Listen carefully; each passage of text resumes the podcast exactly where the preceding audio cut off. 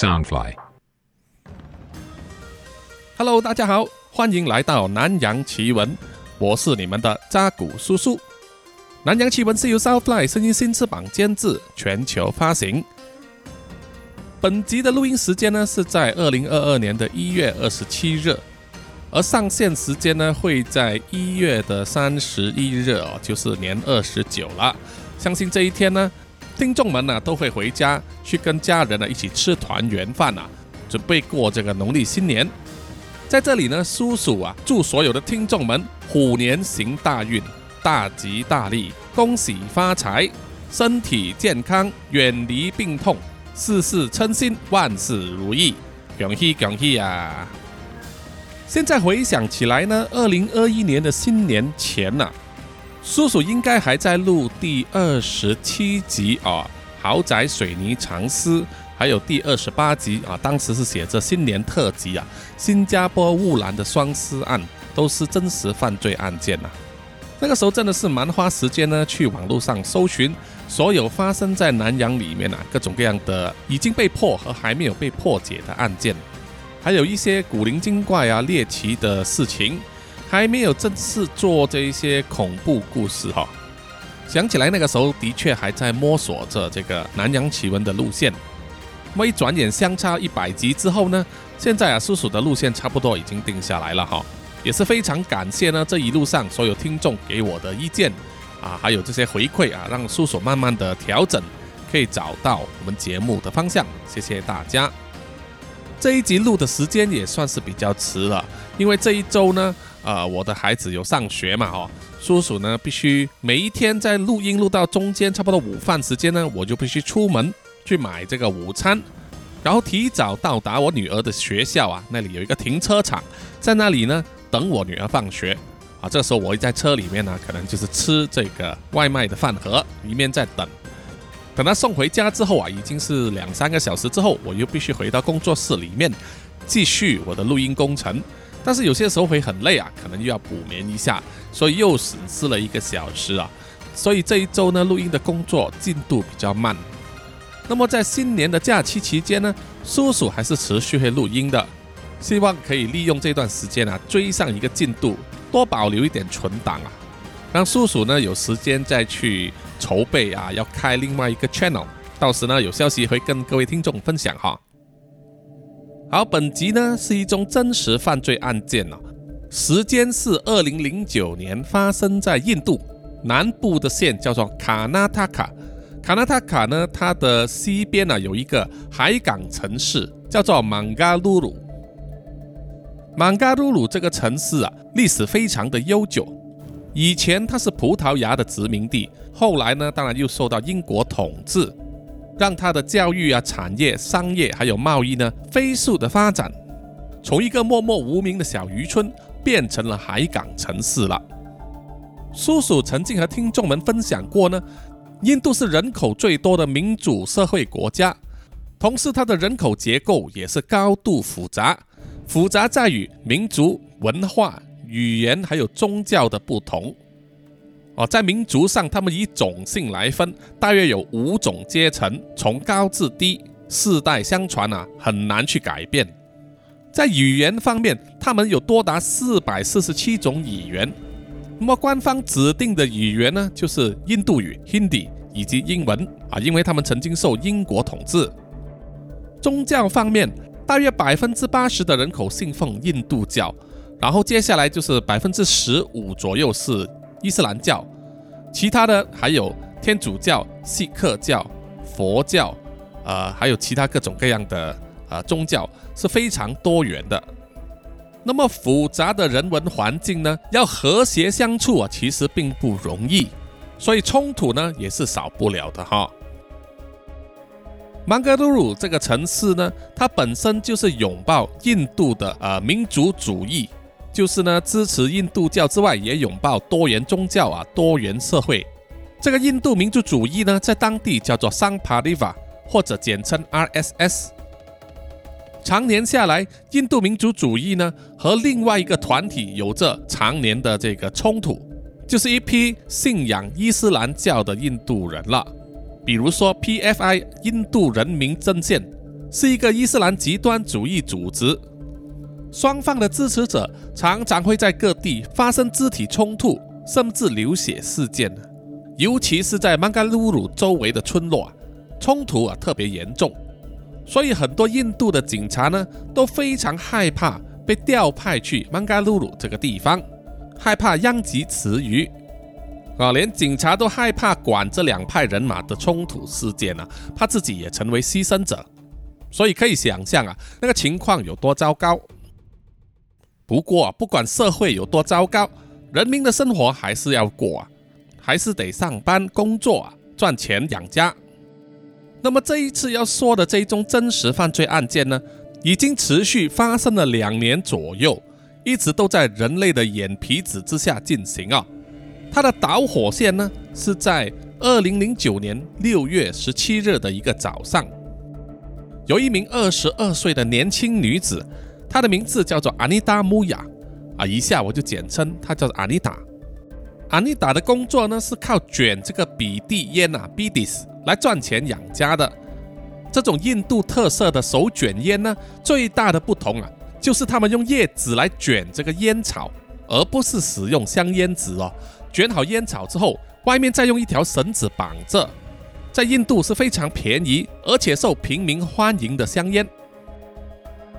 阿妮塔一直都住在偏远的乡村，叫做巴利马。那么，在二零零九年六月十七日那一天，他的家人就发现了阿妮塔失踪了。在一个小乡村里面呢，所有人都互相认识，所以有谁失踪的话，消息很快就会传遍全村。在接下来的两天里面呢，阿妮达的家人和全村的人民翻遍了整个村子啊，还有去了隔壁村，都没有找到阿妮达的踪迹。那么，为什么年纪轻轻的一个女孩子会突然间失踪了呢？那么，当时村子里面呢，就开始有人提出一番理论啊，说是伊斯兰教爱情圣战士所搞的鬼。啊，这个名词呢，很多听众可能没有听过。伊斯兰教爱情圣战士啊，英文名他们叫做 Love Jihad。Jihad 在伊斯兰教里面叫做圣战士啊，是称呼那些为了保护伊斯兰教。愿意牺牲自我、勇敢参与圣战的人，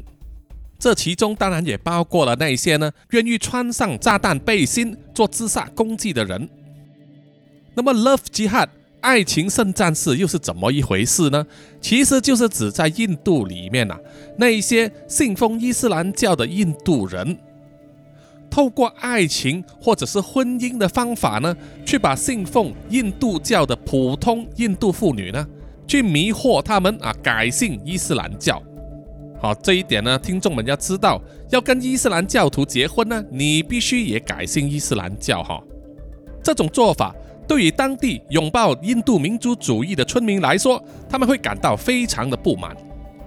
这个理论被提出来之后啊，就成为一把燎原之火，一下子就烧得非常的兴旺，给右派的印度民族主义分子呢找到了一个切入点。于是就在巴瓦那个村和周围的县市里面呢，鼓吹起一连串的悲歌和示威活动，宣称他们的年轻平民女孩呢被伊斯兰极端分子绑架了，哦，被抓去给敌人结婚啊，生孩子，要求警察和政府啊插手调查。这一股示威活动搞得非常大，激起了大量人民的愤怒啊，甚至有人去攻击当地的警察局。那么女孩子失踪呢，在印度这种案件呢，天天都有，层出不穷。很多警察呢是不会去管的，但是阿妮达的失踪却引发了大量的示威。警察觉得，如果他们不好好调查的话，没有办法安抚民心，于是就从曼加鲁鲁这个县城市里面呢，高调的调派了两名非常有能力而且有名望的警察，成立专案小组啊。专门来调查阿妮达的失踪案，于是就开始了一连串疯狂又积极的调查行动。当时他们并没有想到啊，这位失踪的二十二岁年轻女子阿妮达呢，在当时已经是口吐白沫，倒闭在离她的村子一百六十公里之外，另外一个叫做哈山的小城市的巴士总站里面的女生厕所。当阿妮达的尸体在洗手间里面被人发现的时候，一个身材矮小、留着浓厚胡子的四十岁中年男人呢，穿过了围观尸体的人群，静悄悄地离开了车站，来到附近的一家破旧旅店啊，也就是这个男人和阿妮达昨天晚上一起共度春宵的地方。这个男人快速地收拾自己的衣物啊，全部放进一个塑胶袋里面。然后又把阿妮达所带来的财物，包括他用来陪嫁的金饰，放在另外一个塑胶袋，然后就退了房间，快步的离开旅馆，回去巴士总站那里啊，搭上了一辆巴士，载着他呢离开了哈山这个城市，逃之夭夭。这个年届四十岁的中年男人，他的真实名字叫做莫罕库马。以下呢，叔叔就简称他叫做莫汉。莫汉原本是一间小学的老师，多年以来一直默默耕耘呢，给新兴学子教学。没有人想到的是，几年之后，他会成为曼嘎鲁鲁这个城市啊非常有名的连续杀人犯。从阿妮达失踪的那一天开始起，四个多月之后，也就是二零零九年。十月二十一日，莫汉呢才在曼嘎鲁鲁郊外的一个小村落被警察逮捕。警察抓到他之后，当然是进行一连番的审问了。这个时候，莫汉才坦诚交代，承认杀害了阿妮达，以及从二零零四到二零零九年这五年之间，使用氰化物啊塞奈这种非常致命的化学药品，杀害了至少另外十九个女生。他也承认了他的作案手法，就是特地去亲近他的目标人物，向他们求婚，然后在毒杀他们之后啊，偷取他带来的陪嫁金饰。经过整整一年的验证以及审讯之后，在二零一零年的六月二十四日，莫汉因为二十宗杀人的罪名啊，被地方法院裁决为罪名成立，判处终身监禁。他的这种行凶手法呢，就被印度的媒体给了他一个外号，叫做 “Cyanide Mohan”，也就是氰化毒王莫汉的外号。那么，一个相貌堂堂的小学老师，怎么样变成一个连续杀人犯？他的动机到底是什么？他又怎么样去策划行动的呢？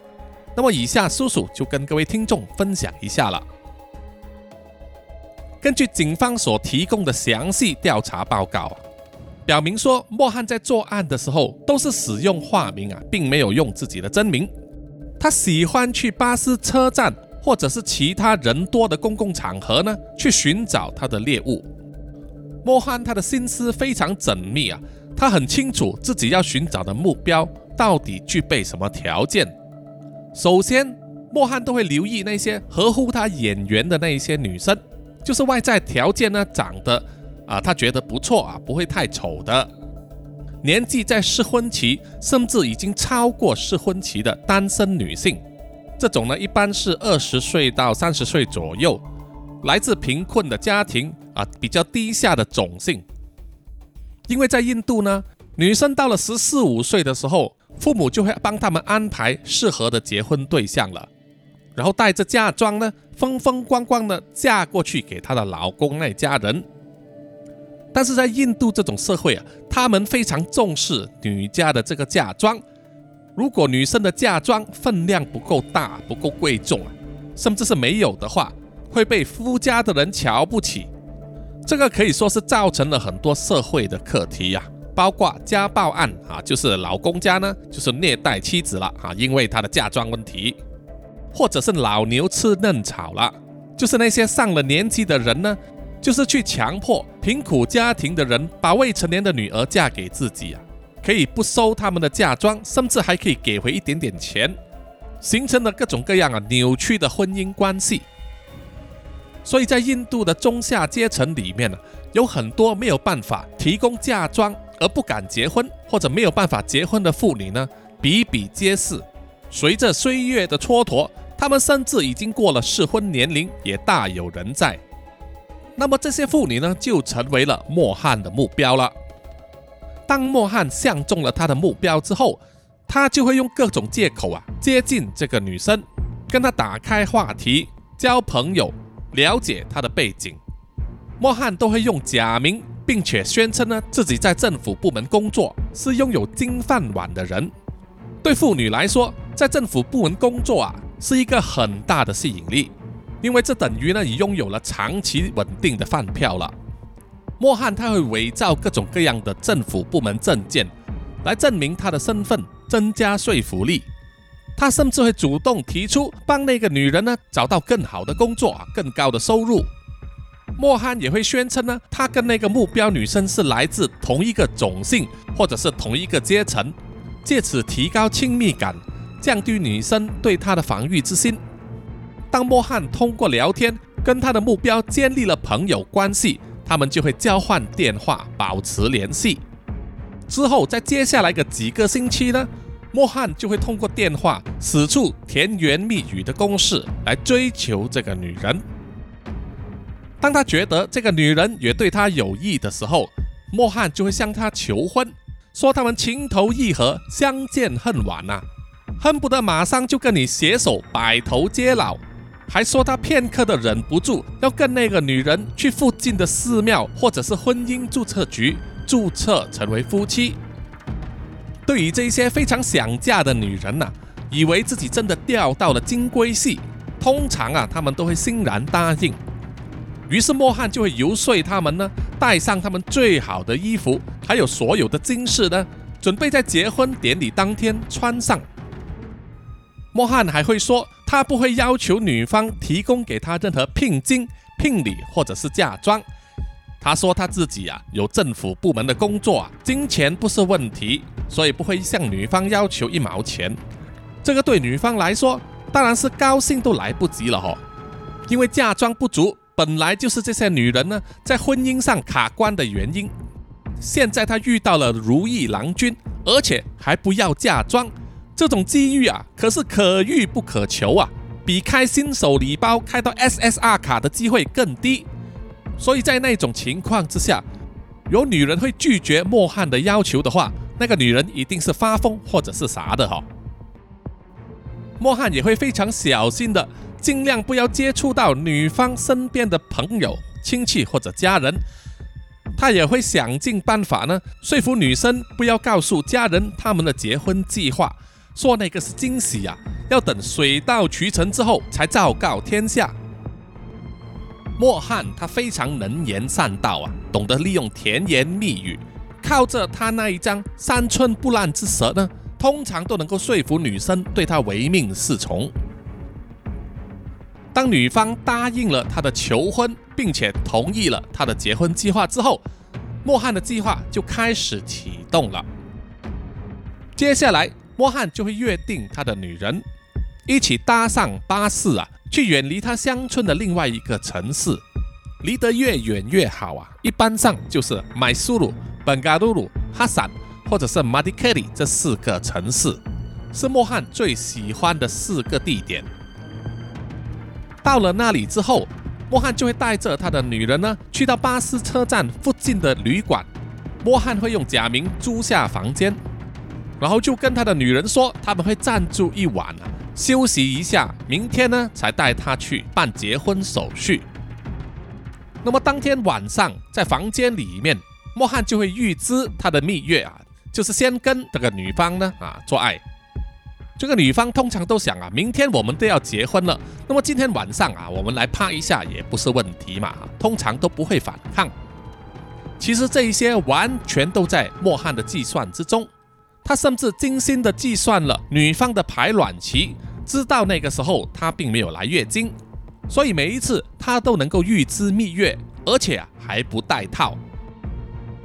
缠绵了一个晚上之后，隔天早上，在他们准备前往寺庙办结婚手续之前，莫汉就会跟他的女人说：“啊，你可以把你带来的金饰呢都留在房间里面，暂时不要带出去啊，放在里面也很安全。”女方也会觉得很 OK 嘛，哈，make sense。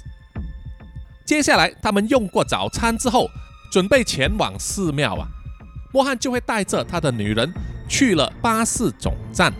在那里呢，莫汉会交给他的女人一颗药丸，说这个是事后避孕药啊，因为他昨天晚上没有戴套嘛啊。他会说服女方呢吞下那颗药丸，然后再去上一上洗手间。他说啊，因为吃过避孕药之后，一般上马上就会感到尿急，那么待会要坐巴士去寺庙啊，车程遥远，为了不要麻烦啊，现在先上一下比较好。于是女人呢就会乖乖听他的话，吞下了药丸，然后进去女生厕所里面。记得在《南洋奇闻》第四十二集《记恨之亲》里面啊，叔叔曾经有说过，塞奶氢化物这种化学药品，毒性非常的激烈，只要服用非常的小量啊，在两三分钟之内就会发作。如果不能及时处理的话呢，死亡率是百分之百，简直是比周星驰在《唐伯虎点秋香》电影里面啊。那个天下第一奇毒一日丧命散和含笑半步癫更加的致命，所以当他的女人傻傻的吞下了那一颗避孕药，但是其实是氰化物之后，不消几分钟，他就会马上倒闭在马桶隔间里面。而这个时候的莫汉呢，如果知道女生洗手间里面没有其他人的话，他甚至还会走进去里面，确认他的女人真的死了，然后就把那个马桶隔间的门锁上，在斯斯然的离开了巴士总站，回去他的旅馆，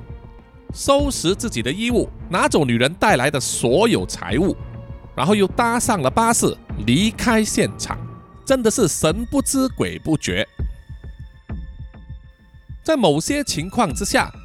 莫汉呢会在杀死他的女人的几天之后，给女人的家人拨电话报个平安，说他们已经结婚了啊，生活的很快乐幸福，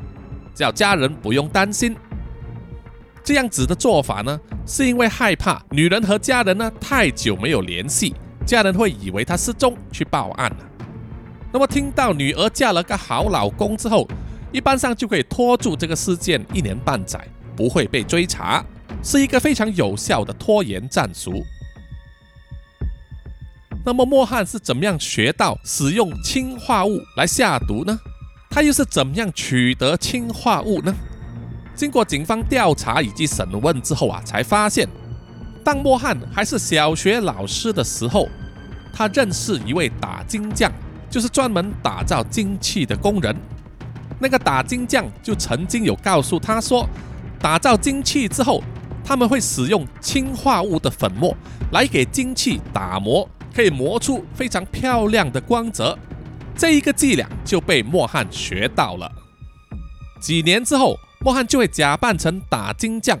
多次的向这些金匠呢大量的购买氰化物粉末，然后自己私下偷偷的把氰化物粉末压制成为药丸。这整个作案的手法和杀人过程呢，可以说是非常的完美，几乎完全没有线索可以追查到他的身上，因为每一个受害者呢都是倒闭在洗手间里面，而且是在他第一次来到的城市，整个城市都没有人认识那个受害者。即使警方接收了尸体要展开调查，他们必须在家属的同意之下才能开始进行解剖验尸。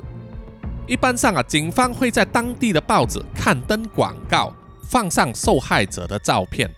要求家属呢前来领尸。可是受害者的家属就远在几百公里之外的小村庄，根本不可能看到这些新闻，因为各个地方都有各个地方性的报章哦，没有全国发行，所以很多当地新闻呢，外地人是看不到的。所以，警方在等了很久都没有等到家属来领尸、签字做这个尸检报告之后，通常啊就会放弃调查，把已经发臭的尸体呢直接送去火葬场火化掉。即使在某一个城市多次的发生有人死在巴士总站的洗手间里面，警察也是查无可查，最后只能把这些事件列为自杀。即使受害者的尸体。保留在停尸间里面比较长的时间呐，藏在他身体里面的氰化物毒素很难被找到，而且在印度这种地方，他们也不会投下资源和时间呢，在解剖过程之中啊去寻找毒物，自然就会不了了之了。那么连续干案这几年下来，每一次都能够成功，让莫汉充满了信心，而且啊也变得自大了，行事风格更加的大胆积极，受害者的人数也年年剧增，从二零零四年起只有一个受害者。二零零五年变成有三个，二零零六年有四个，二零零七年有三个，零八年有两个，而到了零九年就激增到九个。每一次成功的杀人之后，莫焕就会把抢到的金饰呢拿去当铺典当，换取金钱，然后就会花时间呢去陪他的小三满珠拉以及小四 Sri Devi。啊，他这两个小三小四呢，都是住在两个不同的城市，每一个女人都给他生了两个孩子，一直到二零零九年莫汉被逮捕之后啊，他的这些老婆小三呢，没有一个人知道莫汉干下了这些杀人越货的勾当，甚至完全不知道小三小四他们对方的存在。在莫汉被捕之后，得知了整件事啊。他的小四 Sri Devi 就马上跟他离婚。在记者访问的时候，Sri Devi 就说：“从外表上看起来啊，莫汉完全不像是报章中所描述的连续杀人犯啊，他完全就是一个普通人，会常常回家，在吃晚饭的时候和你闲话家常，在家里住了几天之后又会离开啊，说是因为要去工作。” Sri Devi 曾经带着孩子呢去监牢探访过莫汉几次，后来就停止了，因为莫汉所犯下的罪行啊，给他带来了莫大的困扰，受尽了周围的人的白眼啊，还有媒体对他的穷追猛打，不得不远离人群啊，尽量低调，躲避世人的目光。那么莫汉这个狼心狗肺的渣男，警方是怎么样查到他的真实身份，并且去抓他的呢？这完全就是因为阿妮塔失踪的案件引发的。啊，因为印度的右派分子还有民族主义分子呢，不断的施压，警察呢必须成立专案小组着手调查，监狱投放资源呐，让他们去跟这个电讯公司呢查询阿妮塔所使用的手机，还有家里面的电话的通话记录。拿到通话记录之后，再一个个去盘查筛选啊，看每一个通话的人到底是什么身份、什么职业，和阿妮塔有什么关系。在那一大堆通话记录里面，其中有一个电话号码就让警方觉得有嫌疑。这个电话号码呢，是来自一个叫做马德里克里的城市啊，离阿妮塔所住的村庄相当远。注册用户的名字叫做 Sidra。他们的通话次数非常多，而且谈话的时间也不短。当警察拨了这个电话，要去查问 Sidra 和 Anita 到底是什么关系，是好朋友吗？笔友吗？还是工作上有来往呢？需要那么频繁的联络？而接听电话的人确实是 Sidra，但是他说他并不认识 Anita 这个人。Sidra 跟警方说，这个手机号码确实是他注册的，没有错。可是注册了之后，却给他的妹妹卡维里使用，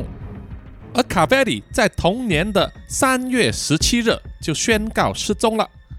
这就是警方感到嫌疑的地方。于是警方又去电讯公司查询这个由 Sidra 注册、卡维里使用的手机号码所有的通话记录，在他的电话记录里面又找了两个家庭。同样有女性亲人来自不同的城市啊，都是失踪的。从以上这几点啊，警方可以推测，有一条犯罪的线啊，把好几个失踪的女性人口都连接在一起。很明显呢，就是犯案的嫌疑人啊，使用失踪的女性所持有的手机去联系下一个目标，而这些目标都在之后的日期呢相继失踪。把这些所有的线连在一起之后啊，警方的专案小组就发现，他们现在要调查的并不是一个单纯的女性失踪案件，而是一个经过精心策划、牵涉更广的惊天大案。一开始，警方怀疑的是某个人蛇集团，专门针对未婚的妇女出手，对他们进行绑架、强暴或者是杀害。可是经过多番的稽查之后，就发现了并没有这样的集团存在，所以他们排除了这个可能性。于是，这个专案小组呢，就去联系整个县城里面所有大大小小的警察局。跟他们索取所有的失踪女人档案和记录，找出所有和通话记录里面可能有关系的女人的名单，画出他们失踪的这个时间线啊，来找出任何可能的关联点。要知道，虽然当时是二零零九年，已经有了网络这个东西呀，可是并不发达。警察局和警察局之间呢，并没有档案资料库的连线。每一间警察局都只是个别处理以及保存自己的档案，很少和其他分局分享，形成一个很大的资讯落差和漏洞了。所以有些犯人呢，在这个县犯案了，去到了另外一个县之后，就变成了一个清清白白的人啊，警察根本不知道他的背景。而调查这宗案件的过程之中，突破点除了在通话记录之外，就是电讯公司还查到啊。这些用来联系各个失踪人口的那个手机 SIM 卡呢，都有使用过同一台手机啊。听众们应该都知道呢，每一台手机都拥有一个独立的 IMEI 号码。好，IMEI 呢就是 International Mobile Equipment Identity 国际行动装置辨识码。好，每一台手机都有，通常就会写在一张贴纸，贴在手机背壳或者是啊背面。这个号码有十五个数字，前面的六位数字呢是那个型号的核准号码，代表了手机品牌和型号。接着的两位数是最后的装配地点，也就是产地了啊，在哪里生产。后六位数就是一个序列号码，最后一位呢通常是零啊，这个是检验码。所以听众们呢可以打开你手机的背盖啊，通常有贴纸贴在上面，就有这个 IMEI 号码。如果这个号码磨损了的话，还是有办法可以查到的哈。你只需在手机的拨号界面里面啊，按次序输入星号、井号、零六井号，那么手机呢就会显示你的 IMEI 号码了。警方就发现了这一个手机的 IMEI 号码呢，多次使用不同的失踪女人的 SIM 卡呢，和其他失踪了的女人通过电话。每一次至少二十分钟。当警方盯上这个 IMEI 号码的时候，电讯公司啊就查到这个手机目前它的定位就在曼加鲁鲁这个城市郊外的一个小村庄。于是警方的专案小组呢就派出大批的人马前往那个小村庄啊，要抓人了。到了那里，警方找到了那个手机的拥有人，他是一个老头啊。他承认那一部手机是属于他的啊，是他购买的。但是手机他买了之后，后来他就给了他的侄儿使用，而他的侄儿叫做莫汉库玛，也就是莫汉本人啊，是一位小学老师。于是警方跟这位老头要了莫汉的住家地址之后，就马上去找莫汉了。但是找到莫汉之后，警方并没有马上逮捕他。只是静静的监视，还有去了当地的巴士总站进行一番调查，在那里呢，警方就掌握到了一位证人，就是一位叫做 Sumitra 的女裁缝。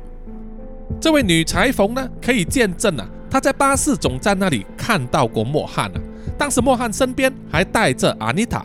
他们要前往哈山这个城市注册结婚。更重要的一点就是呢。苏米特说，他在二零零五年的时候就已经被这个莫汉呢搭讪过。他说，莫汉当时呢自称是一家种植园的经理，除了跟他搭讪之外，还愿意帮他找工作和跟他求婚。只是当时呢，苏米特并不鸟他啊，所以没有上钩。不然的话，苏米特很可能就是其中一个受害者了。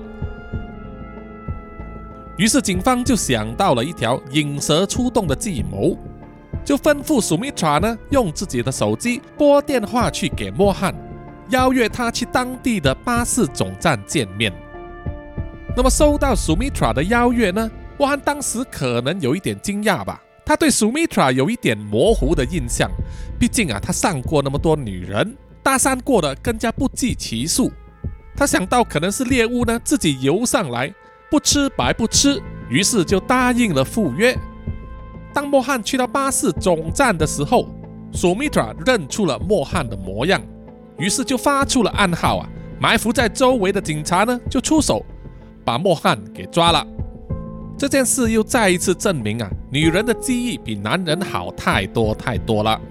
所以千万不要跟女人翻旧账哦，你绝对翻不赢她。王力宏就是其中一个很好的例子了。